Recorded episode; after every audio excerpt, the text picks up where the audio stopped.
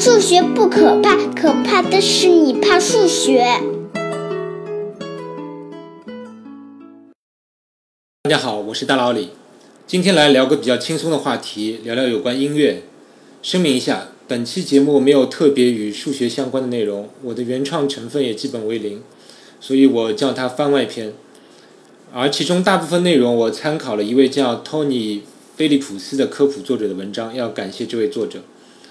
首先，我想听众里应该对莫比乌斯带比较熟悉了。如果你还不知道莫比乌斯带是啥，那么请你赶紧上网搜索一下，手工做一条莫比乌斯带体验一下，这是非常好玩的。而卡农的话，学过乐器的听众应该是比较熟悉的，尤其是学习过钢琴的，大概是必须会学到的。大家最熟悉的卡农应该就是下面这一首，我从中间取了一段。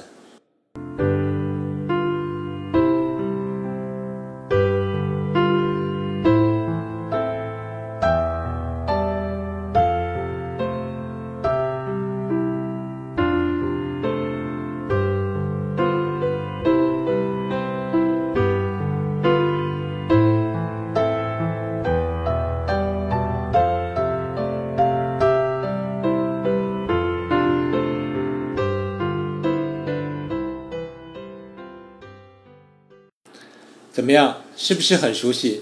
但其实卡农并不是特定的某个曲子，而是一种作曲的形式，就像唐诗有绝句、有律诗一样，卡农也是一种格式。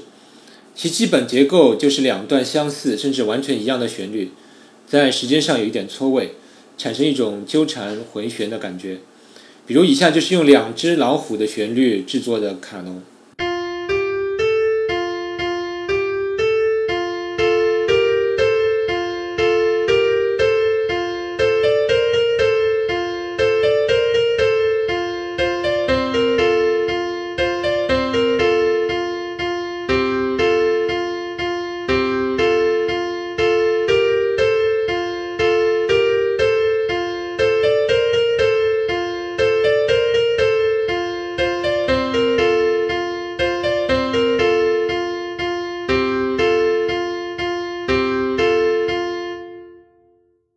听出来没有？这就是用两只老虎的旋律作为两条音轨，互相错开两小节播放，变成互相伴奏的效果。这就是一种基本的卡农形式。要说卡农玩得好的，要数大音乐家巴赫，就是约翰·塞巴斯蒂安·巴赫。请记住，《哥德巴赫猜想》里的哥德巴赫跟歌德和巴赫都没有关系。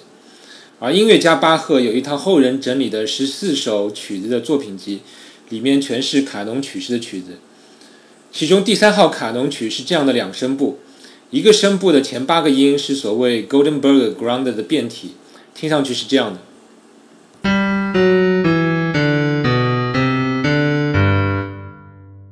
而第二声部的前八个音是这样的。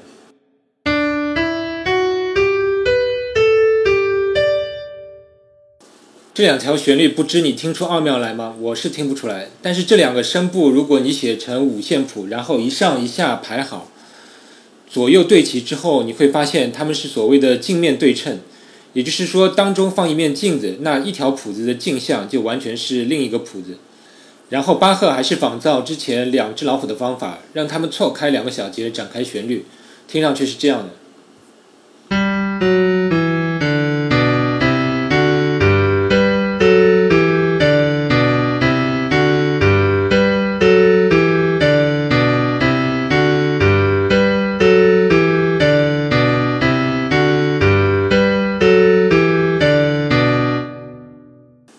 这种结构数学上可以称之为柱面稳定结构。你可以想象一下，就好比把乐谱绑在一个圆柱形的桶上，一圈一圈旋转的结构。但这还不是莫比乌斯带，真正像莫比乌斯带的是巴赫的第五号卡农。这首卡农是四声部的，其中有两个主要声部本身各自是一首卡农，另外两个声部是比较简单的伴奏音轨。而这两条主音轨最主要的特点就是具有所谓滑移反射特性。当你把两个声部的五线谱中的八个小节上下排列，每一行四个小节，然后你会发现上下两段乐谱呈现镜面反射特性，也就是上排的乐谱通过镜面反射就会与下排的一样，但是还需要左右交换一次，也就是左上镜像为右下，右上镜像为左下，所以它被称为滑移反射。如果你想看乐谱的样子的话，只要订阅我的公众号，我稍后会在公众号里推送给大家。而正因为这个滑移反射特性，也意味着我只要把这段乐谱的一半画在一条透明带子上，然后按照莫比乌斯带的方法翻转并连接起来，然后你就会发现沿着这条莫比乌斯带完整的连续走下去，就是这段曲子的完整的版本。这是真正的能够写在莫比乌斯带上的乐谱。让我们完整的听一下。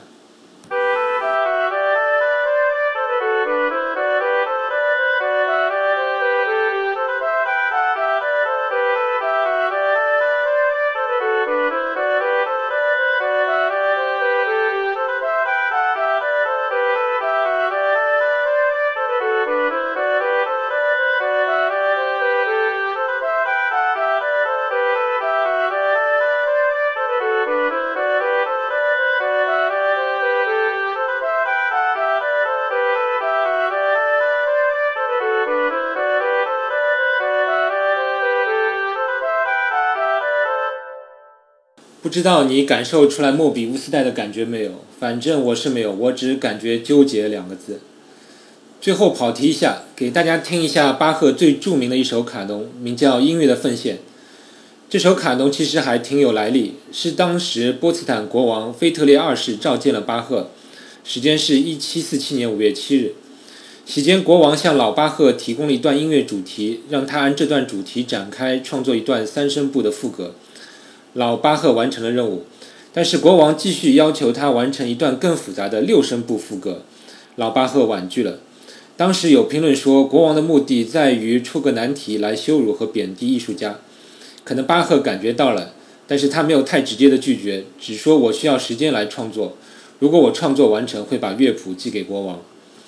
后来巴赫还真的完成了这首曲子。巴赫写的附注是国王的主题，有附加的卡农风格。后世称其为音乐的奉献。这首曲子最大的特点，其实就是在理论上它是循环往复、永无终止的。我们先听一下国王给的主题。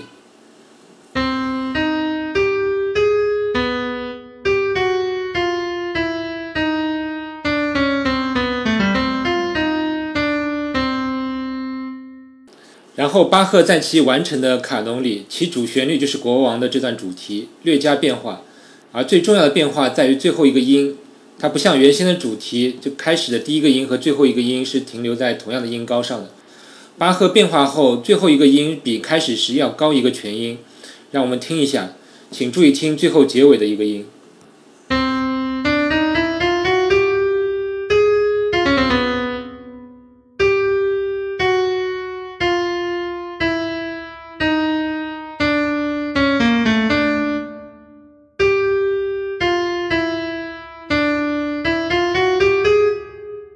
怎么样？是不是感觉最后一个音没有停在该停的地方？但这样巴赫就可以重复一遍这段旋律，只不过使整个旋律升高一个全音。懂乐理的朋友应该知道，升高六个全音之后，音高又回到了起始高度，产生循环了。所以理论上这首卡农是永远不会结束的。稍后我会播放这首曲子，请大家感受下，重复六遍之后是不是又回到了开始？